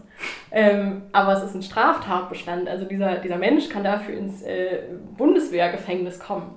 Und das hat eben was damit zu tun, dass man natürlich dann im Kampf vielleicht weniger loyal sich gegenüber ja. ist. Und das ist was, was quasi so in diesen Ultragruppen übernommen wurde als Narrativ in Form von, okay, ja, dann hat die irgendwie mit zwei, drei Leuten Sex oder die verlieben sich und ähm, dann spaltet sich die Gruppe und ähm, dann, das ist, und ich finde, das ist total spannend, weil die Frau, die halt Sex hat, so, ne, Punkt, ähm, wird so degradiert, während die Männer ja die sind, die dann im Zweifel irgendwie äh, mit der Freundin von einem Kumpel sch äh, schlafen oder sowas. Ähm, und da wird aber die Frau als Feindbild ausgemacht. Im Gegensatz dazu könnte man ja auch sagen, okay, irgendwie ist das vielleicht einfach charakterschwach äh, vom Mann. Und ähm, das ist eine ganz spannende Beobachtung, äh, die so diese Grundzüge irgendwie vereint. Und dann ja auch überraschend nah an der Männerrechtsbewegung dran ist. Ja. Und an, und ich meine, das muss man ja auch nochmal offen sagen, so wir reden ja nicht nur einfach über ein paar dumme Incels, die irgendwo im Internet rumlaufen, sondern wir haben eine sehr starke Männerrechtsbewegung, Ja. vor allen Dingen in Deutschland, die vor allen Dingen in der AfD sehr, sehr stark ist. Und ich erinnere mich da auch gerade an so ein paar Äußerungen von ein paar AfD- männlichen Politikern, die genau in die gleiche Richtung gegangen sind, wo sie gesagt haben, am Ende ist ja bei der Prostitution nicht der Mann der Täter, sondern erst das Mhm. Opfer, weil er biologisch an- vermeintlich dazu gezwungen ist, sich wie so genau, Mhm. so wie so ein Tier zu verhalten. Und dass, dass man davon von so Ultragruppierungen bis hin zu ganz offenen Ja. Männer, Männerrechtsbewegungen so ganz klare inhaltliche Ja. Tendenzen sieht, da also, es spricht nicht dafür, dass wir bei der Aufarbeitung patriarchaler Strukturen auch eine Absolut Ansatzweise an einem Punkt sind. Aber ich glaube, da, da kann der Fußball auch grundsätzlich kein gutes Beispiel für sein. Ne? Weil da gibt es natürlich nochmal ganz andere Probleme Punkt- als jetzt Gesamtgesellschaft. An diesem Punkt kann man nichts vom Fußball lernen. Ja. Aber von wem könnte denn dann der Fußball lernen? Oder von wem könnten denn die Kurven lernen? Hm, du möchtest jetzt auf, ähm, link, auf die linke Szene aus. Ich weiß es nicht. Nehme ich an. Also ähm, ich habe, glaube ich, kein gutes Beispiel, ähm, weil klar, man könnte jetzt, man würde jetzt davon ausgehen, dass die linke Szene vielleicht ein gutes Beispiel wäre, weil sie ähnlich organisiert ist. Äh, Aber sie hat ja nur die gleichen Probleme. ja, natürlich, weil, weil es überall, glaube ich, wo, wo es Gruppen gibt, wo, es, wo ein bestimmtes Männlichkeitsbild herrscht. Und auch in der linken Szene haben wir halt dieses ähm, Bedürfnis nach äh, Gewaltausübung stärker sein, Nazis wegschlagen und sowas. Ähm, und dass das diese Kompetenz Frauen halt nicht zugeschrieben wird. Und ähm, das führt natürlich dann immer zu denselben Problemen, weil dort sich dann natürlich Menschen versammeln, die Bock auf Gewalt haben. Und Menschen, die Bock auf Gewalt haben, äh, sind meistens jetzt nicht die großen äh, Feministen. So. Weil das natürlich auch, auch so in den Grundzügen gar nicht miteinander gut miteinander funktioniert. Nee, weil es sind ja fas- faschistische Ideale, nach denen man handelt. Ne? Loyalität, Ehre, Zusammenhalt. Das, also ich meine, das könnte man schon irgendwo in Verbindung damit bringen, dass so soziales Lernen und Solidarität Mhm. irgendwie, aber das funktioniert, das funktioniert nicht, weil es ja immer nur in dieser agonalen Konfliktlinie mit, das sind übrigens die Leute von, vom, von Hertha und die wollen wir heute kaputt machen. Mhm. So, und dann kann es natürlich nicht hinhauen. Ich äh, war gerade auch an einem Punkt, wo ich einfach mal wissen wollte, was du davon hältst, weil mein Gedanke war dann irgendwann an einem gewissen Punkt auch, wir reden ja, zumindest wenn man den Vergleich zwischen Ultragruppierungen und linker Szene zieht, hast du ja grundsätzlich gleiche Strukturen, wie gerade schon gesagt. Ne? Mhm. Du hast eine vermeintliche basisdemokratische Grundordnung, der sich irgendwie gehalten wird. Und dann gibt es entweder, ich meine, in der linken Szene gibt es dann immer Pläne Mhm. oder ich weiß nicht, ob es das bei den Ultragruppierungen auch so grundsätzlich gibt, die werden es safe nicht so nennen, aber die haben natürlich auch eigentlich alle den Anspruch, basisdemokratisch zu sein. Und es ist ja dann Mhm. trotzdem lustig zu sehen, dass dann so Gruppierungen wie die Schickeria tatsächlich hochgehalten werden dafür. Ja, die, die machen das wirklich. Ansonsten Ja. hast du es ja mit informellen Machthierarchien zu tun. Ja. Die am Ende ja gleich sind. Das ist am Ende was, das wird irgendwie von der Gruppe so angenommen, aber es ist jetzt auch nichts, was auf dem Papier steht. Das ist nicht der zweite Vorstand und du kannst es nicht klar mit Zahlen irgendwie belegen, so wer jetzt hier Schatz, Schatzmeister ist und wie viele nicht-männliche Schatzmeister gab es irgendwie in den letzten Jahren. Mhm. Meine Überlegung war dazu auch, auch bei dem Gewaltaspekt. Ich glaube nicht, dass Militanz grundsätzlich ein Problem ist. So, ich habe, ich habe viel Liebe für Autonome. So. Die Frage ist ja dann am Ende dann auch bloß, ob man dann so, also haut am Ende nicht der Punkt dann hin, den dann so gerne so liberale Diversitätsbeauftragte einem irgendwie um die, um die Ohren schießen, dass so am Ende müssen irgendwie alle Leute drin sein. Das heißt, am Ende muss es auch bei Ultragruppierungen darum gehen, dass man sich in diese informellen Machthierarchien reinkämpft und dann am Ende eben auch auf dem Acker dann vertreten ist. Würde, würde das die, das Grundproblem schon mal so konkret angehen? Es Oder gibt was ja- wäre dein Vorschlag? Es gibt ja einen Frauenacker, ne? in Russland zum Beispiel. Ähm, und Russland ist jetzt, weiß ich nicht, glaube ich nicht unbedingt ein Land, was dafür bekannt ist, besonders feministisch zu sein. Ähm, ich glaube, dass es natürlich eine Möglichkeit wäre. Ne? Also keine Frage. Aber ähm, viele Frauen sind nun mal Männern körperlich tatsächlich unterlegen. So, ne? Gerade wenn du dir die Menschen anguckst, die da auf dem Acker stehen, äh, wenn du da eine Frau gegenüberstellst, dann liegt die ganz schnell. Ähm, und ich glaube auch nicht, dass es jetzt der, also dass es den Weg gibt. Ich glaube, dass es ganz, ganz wichtig ist, dass Frauen sich Männerräume ähm, übernehmen, dass sie sich reinkämpfen. Ob das jetzt direkt der Acker sein muss, glaube ich nicht. Aber ähm, Ultra ist ja nicht Acker, so, ne? sondern Ultra ist irgendwie organisiertes Fansein, es ist ähm, Aktionplan, es ist äh, Vorsänger sein, es ist ähm, irgendwie die Kurve anheizen, es ist auch Dialog mit, den, mit dem Verein. Also da kommen ja ganz, kommt ja ganz, ganz viel zusammen. Es ist ganz viel soziales Engagement. Und ähm, das alles sind Dinge, in denen Frauen mindestens genauso gut sind wie Männer. Mhm. Und ähm, sich erstmal da reinzukämpfen und ähm, seinen Platz einzunehmen und zu sagen, okay, wir sind hier und wir können das genauso gut und wir lieben den Verein genauso wie ihr, ähm, ist, glaube ich, ein ganz wichtiger Punkt. Aber das funktioniert eben auch nur, wenn sich diese Männerräume dafür öffnen können. Sonst entstehen halt zwei nebeneinander stehende Räume. Ja. So, ne? Das ist das, was ich bei Hertha ganz viel beobachte, aber auch woanders. Es gibt ja Frauen, es gibt auch Frauen, die sich organisieren, aber sie organisieren sich dann in Frauengruppen. Also sie ja. fahren dann irgendwie zu zehnt als Frauengruppe auswärts. Wo man ja, man ja irgendwie für alle einen viel höheren Sicherheitsfaktor hätte, wenn man geschlossen fahren würde. Mhm. Aber das ist ja von den Männern dann auch nicht erwünscht. Ähm, und wenn man so zwei nebeneinander stehende Gruppen hat, ähm, ist es, glaube ich, ähnlich problematisch. Also man muss das durchmischen und man muss miteinander arbeiten. Aber dafür braucht es eben auch erstmal das Bewusstsein darüber, dass das ein Problem ist mhm. und der Wunsch danach, ähm, dass sich auch was ändert. Und ähm, das ist der Vorteil, den es natürlich in linken Szenen gibt, weil die sich zumindest mit Feminismus auseinandersetzen und äh, antisexistisch irgendwie sein, sein wollen und dementsprechend auch darüber nachdenken. Aber lustigerweise ja dann zu einem anderen Ergebnis kommen, als das, was du gerade vorgeschlagen hast. Weil das, was in der linken Szene gerade passiert, ist ja ehrlicherweise auch mehr Reaktion darauf, mhm. wie schlimm, wie schlimm es in der linken Szene aussieht. Aber da reden wir davon, dass sich ganz viele Flinter-Only-Gruppen bilden mhm. und das eben auch aus gutem Grund. Ich kann das auch nachvollziehen. Man will Safe sich eben davon ist, unabhängig machen und eben dafür sorgen, dass man überhaupt irgendwo noch dann diese politische Arbeit aufnehmen kann. Ich glaube aber tatsächlich auch, und da bin ich auch näher an dir dran, am Ende muss es irgendwie, du musst das zusammenführen. Ja um am Ende eben auch dafür zu sorgen, das, das ist halt auch so ein Begriff, der, der schwört dann immer so rum, aber diese, du wirst aus, aus ähm, klar, wenn, wenn du ein Täterproblem hast, dann ist das individuell und ich will niemandem vorschreiben, wie man dann zu reagieren hat im mhm. Sinne von, äh, du bleibst trotzdem in der Gruppe und hilfst mhm. an der Aufarbeitung. So, das, das ist natürlich völliger Quatsch und das ist, glaube ich, in dem Moment auch sinnvoll, dass man so viel Fokus darauf legt, dass man diese Täterarbeit macht. Und das macht man ja auch bei den Ultras St. Pauli, dass man eben mhm. sagt, so ja, wir, wir beschäftigen uns auf zwei Ebenen damit.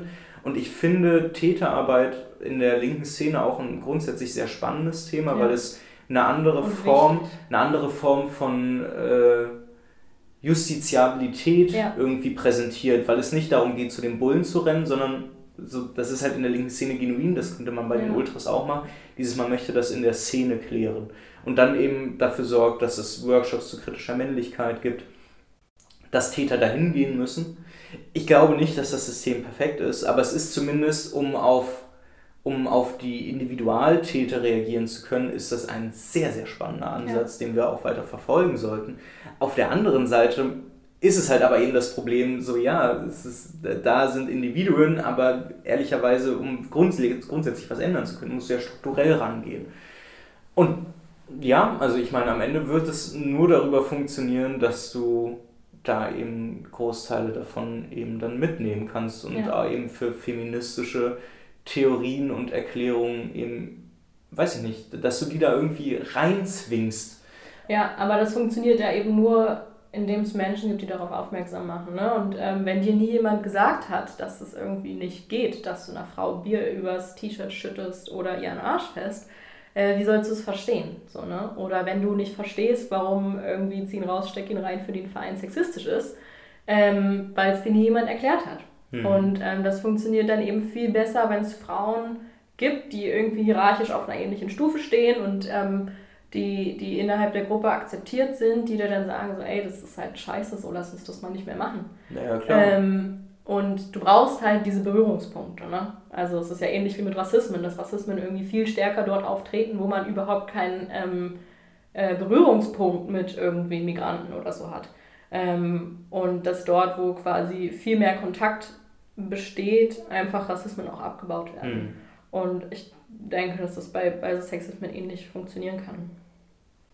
Ich meine, was in eine ähnliche Richtung geht, ist ja, dass äh, zumindest bei Hertha weiß ich das auch, dass da ein Awareness-Team angesprochen wurde. Ich weiß nicht, inwieweit wie weit ihr da sind, ob das dann überhaupt passieren wird.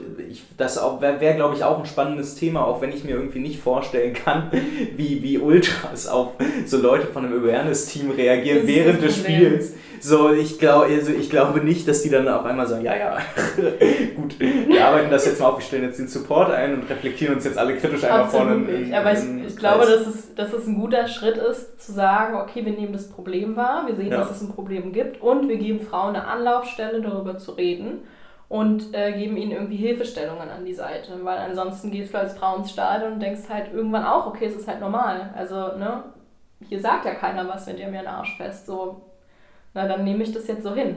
Und zu zeigen, dass es da ein Problem gibt, ist richtig. Ich glaube aber auch, dass es besser wäre, wenn man das aus der Fanszene heraus organisieren würde mhm. und natürlich auch eine andere Akzeptanz finden würde, als wenn jetzt der Verein Hertha BSC irgendwie von außen SozialarbeiterInnen einstellt oder so, sondern man müsste innerhalb der Szene ein Konzept erarbeiten. Ähm, ist was, was bei Hertha der FKO machen könnte, ähm, um darüber zu sprechen, okay, wie schützen wir äh, Flinter-Personen irgendwie in unseren Räumen besser. Mhm. Und dass es AnsprechpartnerInnen gibt, äh, halte ich für absolut richtig. Was wäre denn jetzt deiner Meinung nach so ein weiterer konkreter Handlungspunkt, den man wirklich in, in, in so als konkrete Ansage irgendwie, weiß ich nicht, morgen in alle Ultragruppierungen reinschmeißen könnte? Gäbe es da irgendwas, was man außer diesem immer weiter aufklären irgendwie noch machen kann? Ich glaube, dass das Wichtigste tatsächlich ist, dass ähm, das, was auch bei St. Pauli passiert ist und was ich auch aus der Graffiti-Szene so ähnlich kenne, dass so schwer es ist, Betroffene sich ähm, irgendwie gemeinsam zusammenfinden und auch über das Erlebte sprechen. Ich glaube, dass das was ist, was ähm, Männer äh, in diesen Räumen auch ein Stück weit aufwecken könnte, weil viele ja auch einfach sagen, das gibt es bei uns nicht und ich habe das ja noch nie erlebt und die Augen davor verschließen wollen und ähm, sie darauf aufmerksam zu machen, zu sagen, ey, wir haben hier ein Problem. Mhm. Und nicht nur ich habe ein Problem, sondern die anderen zehn Frauen neben mir haben auch noch ein Problem. Mhm. Ähm, und das Problem seid ihr. Ähm, ich glaube, das ist ein ganz wichtiger Schritt und ähm, so eine Fußball-MeToo-Bewegung oder sowas ähm, könnte auch initiiert werden ähm, damit man einfach darüber spricht, weil ich glaube, ähm, wenn man zu Menschen geht, die denken, okay, wir haben gar kein Problem und ähm, es ist ja alles nicht so schlimm und denen jetzt sagt, okay, wir haben jetzt hier mal ein Awareness-Team, mhm. Ähm, dann wird das nicht so aufgenommen, wie wenn man vorher klar macht, okay, seht her, wir haben hier ein richtig großes Problem und wir müssen uns darum kümmern, weil wir auch wollen, dass eure Mütter, Schwestern und Töchter und Freundinnen, weil das ja immer das Hauptargument ist, ne, äh, auch sicher sind hier. Mhm. Und ähm, dafür fände ich das tatsächlich, glaube ich, einen ganz wichtigen Schritt. Aber trotzdem müssen wir auf jeden Fall Betroffenen bessere Möglichkeiten anbieten, sich zu wehren und sich Hilfe zu suchen. Ja, und dass wir da auf verschiedenen Ebenen ran müssen, ich glaube, das kann man auf alle Fälle heute mitnehmen. Dass wir nicht die eine Lösung präsentieren, ja. ist offensichtlich, weil wir mhm. über so viele verschiedene Dimensionen reden. Und ich meine, wir haben ja heute auch ganz grundsätzlich viele Dinge nicht angefasst. Also, ja. dass wir grundsätzlich mal aufschlüsseln, aufschlüsseln, was patriarchale Strukturen oder so sind. Allein auch patriarchale Gewalt insgesamt, ne? dass das schon im Gespräch anfängt und dass man das safe auch zwischen uns beiden ja. feststellen kann, weil ich glaube ich auch einfach häufiger ins Wort fallen würde. Mhm. So, all das fällt ja schon darunter. Das dass, da, dass man da überhaupt Leute darauf aufmerksam macht und auch an einem gewissen Punkt dann eben sensibilisiert und da mitnimmt, das ist, glaube ich, auch eine sehr interessante, äh, ein sehr interessanter Punkt. Und ich glaube aber auch, dass man da auch sagen muss, dass es hier nicht nur darum geht, dass äh, Überlebende sich organisieren, dass Flinterpersonen da was machen, sondern ich glaube eben auch, das ist halt so ein Punkt, es gibt keine Männer, die besser sind als andere. Ich finde es auch immer ultra cringe, wenn Leute irgendwie in ihre Twitter-Bio Feminist reinschreiben. Ja, ja. Weil du dann direkt merkst, ja, okay, gut, also da eine wirkliche inhaltliche Auseinandersetzung hat. Der mansplaint mir gleich Feminismus. Genau, so, so das im allerschlimmsten Fall der Fälle. Oder äh, bei meinen Eltern, wo es dann so ist, dass mein Vater halt irgendwie immer kocht und das dann irgendwie so hochgehalten wird. So, wow, wow, so, Alter. wow Alter, ihr habt das Patriarchat besiegt. Ja. Ähm, ich finde es aber dennoch sehr wichtig und ich glaube, das ist auch kein Punkt, den man so einfach, ich, ich habe das Gefühl, er geht ein bisschen dabei unter. Ähm, ich finde es aber auch sehr, sehr spannend, weil es auch innerhalb der linken Szene natürlich auch seit zwei Jahren Aufarbeitungstendenzen mhm. dazu gibt und man sich auf einmal auch wieder rückerinnert daran, dass es in den 70ern schon eine kritische Männlichkeitsbewegung gab, die in so vielen Punkten so viel weiter war als all das, was wir heute erleben. Und ich irgendwie so mich frage, also wenn wir uns mal angucken, was jetzt bei den Ultras St. Pauli passiert, dann hat man grundsätzlich das Gefühl, die Aufarbeitung ist irgendwie sinnvoll. Das passiert in einem öffentlichen, transparenten Rahmen, da könnte irgendwie was draus passieren. Ich aber trotzdem auch immer das Gefühl habe, dass es genug andere Fanszenen anderer Vereine gibt, die dann sagen, das ist halt St. Pauli und sich grundsätzlich mit dem Thema nicht auseinandersetzen wollen, weil die das Gefühl haben, bei St. Pauli ist, läuft halt, und ich meine, das mag halt teilweise eben stimmen, eine akademisierte, weiß-linke Antifa-Szene irgendwie mit rum. Und ich mich dann trotzdem immer noch so frage, wie man das in vermeintlich normale Fanszenen, wo das eben gang und gäbe ist, reinbringen kann. Und ich auch glaube, dass da viel Verantwortung bei männlichen Personen eben liegt, bei, bei so einem Thema, wo es immer so ist, so, ich weiß nicht, so, man möchte am liebsten immer nicht männliche Personen vorstellen. Erklär du doch mal, wie der Feminismus ja. funktioniert. So, das mu da muss ein neues Selbstbewusstsein äh, hergestellt werden, dass ja. Leute, die glauben, dass sie woanders auch Ungerechtigkeiten erkennen können, das eben auch beim Patriarchat anderen Männern ja. erklären müssen, oder? Ja, gehe ich mit. Auf jeden Fall. Ich glaube, das wäre auch ähm, für potenzielle TäterInnen sind das natürlich andere Vertrauenspersonen, als wenn das jetzt äh, Frauen machen, die man ja sowieso nicht so ernst nimmt. Ja. Aber um kurz zu St. Pauli zu kommen, ich glaube, St. Pauli kann schon von seiner Stellung im Fanszene-System heraus wird St. Pauli kein Vorbild sein, mhm. weil man St. Pauli als linke, weiße Akademiker, äh, Fanszene mit Frauen ähm, quasi ja schon gleich degradiert. Also gucken wir uns Dresden an. Man ist schon immer gespannt auf die, auf die Begegnung der Spruchbänder wegen. Ähm, Ihr müsst heute Abend hungern, weil eure Fotzen im Block rumlungern. Jawohl, ich, wollte, ich wollte gerade. Ja, nee, ich habe es mir extra aufgeschrieben, aber ich habe es mir auch gemerkt, genau. Ähm, und da sieht man ja, also St. Pauli und Bremen haben damit ja massiv zu kämpfen. Spannend ist, dass es Bayern München weniger trifft, aber ich glaube, der Umgang ist auch einfach ein anderer. Haben massiv damit zu kämpfen, dass sie eben von anderen Fanszenen denunziert werden, weil sie Frauen in ihren Reihen haben. So, ne? Und das ist ja auch was, was ganz viele Fanszenen fürchten. Also, ne, wenn wir jetzt hier Frauen haben irgendwie, dann nehmen uns die anderen nicht mehr ernst. Das ist auch ehrlicherweise das einzige Argument, was mir gegenüber auch immer rausgebracht wurde. Und ich glaube, das ist ja dahingehend oh, auch ein bisschen spannender zu sehen, weil ich glaube so, ich, ich komme ja auch wie eine männlich gelesene Person rüber, bin ja auch ein Cis-Mann, so, die reden da mit mir auch noch ein bisschen anders. Und allein das, was ich bei Union in der Fanszene mitgenommen, mitgenommen habe aus verschiedenen Gruppen, hm. war dieses Dicker, so glaubst du ernsthaft, dass wir uns jemals irgendwo mit einer Frau in unseren Reihen irgendwie sehen lassen könnten? So, wo du schon direkt das Gefühl hast, bei denen geht es tatsächlich darum am Ende, dass sie direkt wissen, dass sie bei anderen Fanszenen ja, am Arsch sind. Darum geht es ja auch. Es geht doch um die Außendarstellung. Es geht doch auch innerhalb der, des ganzen Fußballkosmos immer nur darum, wie sehen uns die anderen. So, ne? Wir müssen jetzt irgendwie hier besonders laut supporten, weil dann andere sagen, okay, ist eine richtig krasse Szene. Oder wir müssen jetzt hier auf Gruppe OF unsere Ackerkämpfe posten, äh, damit die sehen, wie krass irgendwie die Leute sind, die für uns kämpfen, auch wenn sie gar nichts mit dem Verein zu tun haben. Ähm, und es geht halt massiv einfach um eine Außendarstellung und ähm, auch aufgrund der Tatsache, dass es um Männlichkeit geht, geht es um Macht und geht um Stärke und das ähm, symbolisieren Frauen eben nicht und es geht nicht darum, also ich glaube, man muss das Denken ändern. Ne? Man, man könnte ja auch denken, okay, wir haben jetzt hier Frauen in unseren Reihen, wir sind irgendwie viel weiter und progressiver als die anderen. Und es bringt uns voll viel, dass wir hier Frauen haben, äh, weil sie halt auch einfach andere Kompetenzen mit reinbringen. Und das ist voll geil für unsere Fanszene. Ähm, und wir haben hier einen sicheren Raum für, für Flinter-Personen geschaffen. Ähm, das wäre ja eine Herangehensweise. Die andere mhm. Herangehensweise ist eben irgendwie, ja, Dicker, denkst du ernsthaft, dass hier bei uns Frauen rumlaufen und nimmt uns ja keiner mehr ernst. Also es ist ja immer eine Frage der Perspektive. Mhm. Ähm, aber man kann ja auch andersrum argumentieren.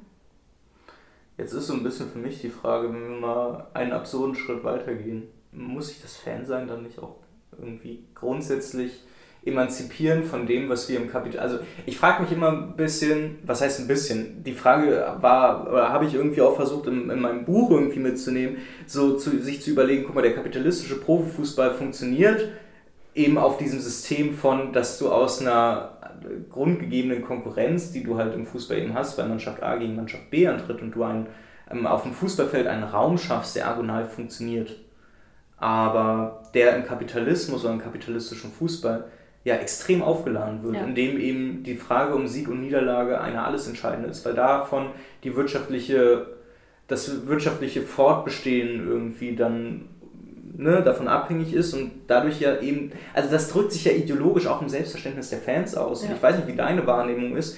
Zumindest bei Hertha und Union hat man ja schon das Gefühl, dass in den letzten fünf Jahren eine Feindschaft so hochgehalten wurde auf einmal, wo du schon das Gefühl hast, die ist irgendwo auch Produkt des kapitalistischen Profifußballs, dass man sich in dieser Rivalität, die so viel dann über, überscheint, dann eben auf einmal wiederfindet.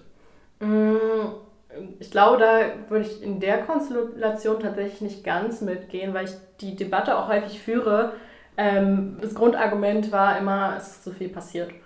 Und das ist was, wo ich tatsächlich mitgehen kann. Ne? So, wenn, wenn dein bester Kumpel angefahren oder deine Freundin verprügelt wurde äh, vom gegnerischen Verein, dann, dann hast du einfach eine andere, ein anderes Gefühl, dass du an die Sache, mit dem du an die Sache rangehst. Und ähm, das ist, glaube ich, auch das Hauptargument dafür, warum diese Feindschaft bei Hertha und Union auch so hochgekocht ist, würde ich sagen. Ähm, ich glaube, ich würde nicht sagen, dass, dass diese kapitalistischen Einflüsse da groß mit reingespielt haben, einfach weil ähm, Hertha und Union ja auch mit ja ganz unterschiedlichen Existenzgrundlagen immer irgendwie gelebt haben und, und diese Rivalität gab es so oder so. Natürlich stärker, wenn man jetzt irgendwie äh, jedes Jahr zwei Derbys hat oder drei. Ähm, aber sie existierte ja auch, als irgendwie die Hertha und Union in verschiedenen Ligen gespielt haben Mhm. oder so. Mir ging es auch tatsächlich eher grundlegend darum, und das ist jetzt halt eben auch nur ein Gedanke gewesen, der mir jetzt auch nochmal ein bisschen stärker in den Kopf geschossen ist, die Überlegung von, dass der kapitalistische Profifußball eben agonale Strukturen nur noch verstärkt. Und die Frage ist, ob man die dann eben reproduziert, eben auch in den Kurven wiederfindet. Also da jetzt auch den Gedanken angeschlossen, natürlich, der Hooliganismus professionalisiert sich immer weiter, der ist auch nie verschwunden gegangen.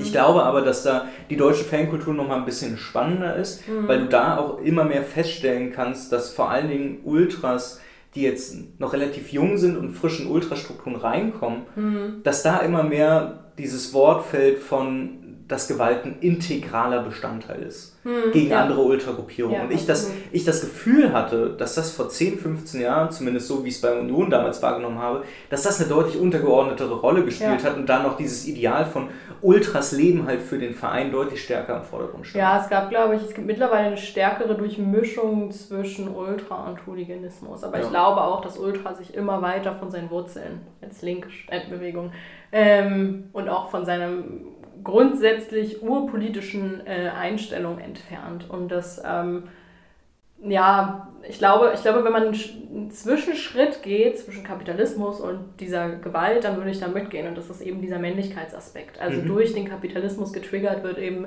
äh, diese, dieser überhöhte Männlichkeitsritus und der führt dann dazu, dass Gewalt ein immer größerer Bestandteil wird.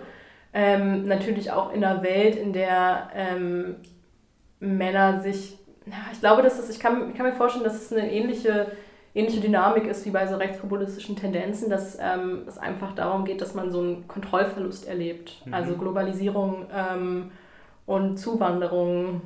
Im Fußballkosmos dann die voranschreitende Kommerzialisierung, Ja, Kapitalisierung, genau, der darauf auch als ein. Verlust wahrgenommen wird, das einem eigentlich mal Genau. gehören im Fußball Und ähm, das führt dann natürlich zu, zu Kontroll- und Machtverlust und das führt einen auch dazu, dass man irgendwie andere Auswege sucht oder andere Wege sucht, damit umzugehen und dass man versucht, sich das ein Stück weit zurückzuerobern und ähm, dass das dann so eine Art Selbstläufer wird, weil wenn es ähm, in diesen Strukturen stärker um Gewalt geht, dann brauchst du eben auch immer mehr gewalttätige, krasse Personen in deinen Reihen und dann werden natürlich auch irgendwie Hooligans mit Verstrickungen in die Rocker- oder äh, rechtsextreme Szene geduldet, weil sie eben auch eine Art Schutz bieten Ja. und die Außendarstellung aufwerten. Ne? Also man ähm, denkt dann halt, okay, guck mal hier, wir haben jetzt hier 50 krasse äh, Kämpfer, so andere Szenen haben jetzt Angst vor uns. Mhm. Und ähm, das ist eine Dynamik, die man dann glaube ich tatsächlich auch ähm, mit dieser zunehmenden Kapitalisierung verbinden kann. Ja. Und das fände ich ja dann auch ganz spannend als Schlusspunkt, Ja. weil das, was man da als Fazit rausziehen könnte, wäre, äh, geht der Kontrollverlust weiter, weil der kapitalistische Profifußball sich immer weiter entfernt, dann werden wir es auch mit einer stetig wachsenden Gewaltspirale in den Ja. Stadien zu tun haben. Und das würde auch einen neuen Erklärungsansatz dafür anbieten, was in Frankreich seit ein paar Monaten Ja. passiert. Weil darüber weiß ich auch noch. Ich glaube, wir hatten auch mal drüber geschrieben und ich hatte auch schon gesagt, ist so eigentlich, eigentlich bräuchte es mal eine linke Analyseansatz dafür. So. Und ich würde behaupten, damit hätten wir dann einen gefunden. Ja. Und damit würde ich dann auch behaupten, dass wir es dann für heute gut sein lassen. Ihr könnt in den Show Notes eine Reihe an Literatur zur Folge finden. Du hast noch mehr großartig, dann, äh, keine Ahnung, schick mir das noch irgendwie rüber. Ich prügel das alles rein, ihr werdet das dann alles finden. Genauso wie Laras Twitter-Account, dem ihr dann natürlich auch folgen könnt und äh, dem eine unbedingte Folgeempfehlung auch ausgespre ausgesprochen werden soll. Dankeschön. Äh, Es hat mich sehr gefreut. Die Folge heißt ja auch nicht ohne Grund äh, auf eine Tüte danach und hieß früher auf eine Kippe danach, denn diese ganze Folge ist mittlerweile sogar ja, präsentiert und zwar von Pure as Filters. Ähm, ihr werdet das auch mitbekommen. Es wird auch auf meiner Lesungstour immer wieder ähm, Kommentare dazu geben. Ich kiffe ab und zu und dafür braucht man natürlich auch gutes Kiffzubehör. Ja. Und äh, was ist es besser, als mit einem frischen Buch und einem Mini-Podcast irgendwo anzuschreiben und zu sagen, jo Leute, ich will das kostenlos haben. Und bald kommt Raffas Buch raus. Friede den Kurvenkrieg, den Verwenden. Kauft es euch. Ja, ich, äh, ich, ich, äh, ja ich, es ist noch gar nicht im Druck so. Ich weiß gar nicht. Ich habe noch gar nicht gelesen, was das Lektorat am Ende draus gemacht hat, aber ich hoffe mal etwas, was dann auch sehr lesenswert und sehr gut ist. Ähm, in dem Buch werdet ihr auch ein klein, ein, ich glaube eine kleine Anekdote finden, nicht von Lara, sondern von einer anderen Freundin, die mit mir ger gerne und früher oft zur Union ging, das eigentlich auch immer noch tut und meiner Meinung nach auch eine perfekte Ultra wäre, aber aus genannten Gründen dann eben nicht in der Szene akzeptiert wird. Ich glaube, diese Folge ist eine gute Ausarbeitung dessen, was ich im Buch nur halbwegs angerissen habe und mittlerweile deutlich mehr vernünftige Gedanken habe. Und umso cooler, dass Lara da war, die noch mehr coole Gedanken zu dem Thema hat. Dankeschön. vielen Dank, dass du da warst. Ihr Hat mich sehr werdet, gefreut. ich denke auch, es war, es war schon eine sehr entspannte und äh, coole Folge. Ihr dürft euch auch darauf freuen. Solche Gespräche wird es häufiger geben. Vielleicht auch dann wieder mit Lara. Ja, sehr gerne. Und äh, dann hören wir uns in den nächsten Wochen bestimmt. Haltet einfach bei Twitter ein bisschen Ausschau danach, wann dann die nächste Folge rauskommt. Ich hatte schon in der sechsten Folge der vierten Staffel ganz, ganz großspurig angekündigt, dass auch noch ein Gespräch mit Sascha Döring kommt. Ich bin gespannt. Der gute Sascha hat aber für morgen abgesagt. Wir gucken uns einfach, wir gehen einfach nur Sascha. zum Unionsspiel und, äh, und äh, genießen das gute. Wetter, Wetter und äh, werden mal dann bei den Ultras, äh, falls welche da sind, auf alle Fälle bei anderen lustigen Nachfragen, Unionern. was Sie zu Pierre Michel Lasogga Genau, sagen. was sie zu Pierre-Michel Lasogga und seiner Mutter dann sagen. In dem Sinne, ich wünsche euch eine wunderbare Zeit, bleibt gesund. Tschüss. Bis dann, Typ. Ciao, Bella, schieß los. Bleib von mir als Tête de la Course. Bei mir gewinnst du ohne rosa Trikot.